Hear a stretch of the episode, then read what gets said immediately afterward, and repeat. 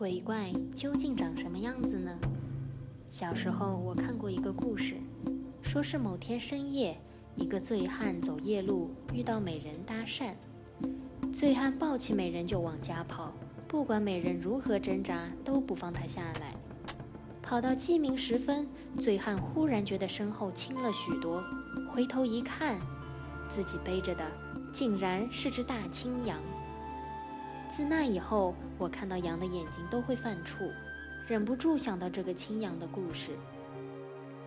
在志怪小说里，人们赋予鬼怪许多变幻莫测的神力。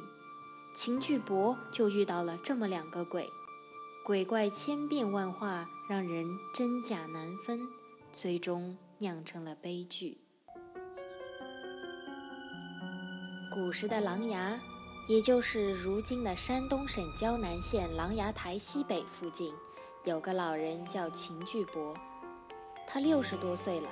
有一次喝醉了酒赶夜路，经过蓬山庙，他忽然看见两个孙子来迎接，搀扶着他走了一百多步后，接着就抓住他的脖子，把他按在地上，咒骂说：“老奴才，你那一天用棍棒打了我，我今天要杀掉你。”秦巨伯回想起来，那一天确实用棍棒打了这个孙子。于是秦巨伯假装死了，两个孙子就扔下他走了。秦巨伯回到家里，想要整治两个孙子，两个孙子又怕又恨，连连叩头说：“我们做子孙的难道能这样做吗？恐怕是鬼魅作怪，求你再去试一试看。”秦巨伯这才醒悟过来。过了几天，秦巨伯又假装喝醉了，到蓬山庙附近走来走去，又看见两个孙子走来了，他们照样搀扶秦巨伯，秦巨伯就一下子把他们紧紧抓住，鬼动弹不得，带回家里竟然是两个人形的东西。秦巨伯把鬼放在火上烧烤。肚子和脊背都被烤焦，并且裂开了。他把鬼抬出去扔在院子里，夜里鬼都逃走了。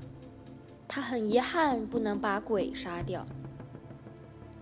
一个月之后，秦巨伯又假装喝醉了酒去赶夜路，他怀里揣着刀子离开了家，家里人却不知道这件事。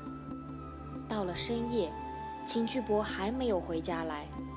他的孙子恐怕他又被这个鬼缠住了，就一起去迎接他。谁知秦巨伯竟然刺杀了他们。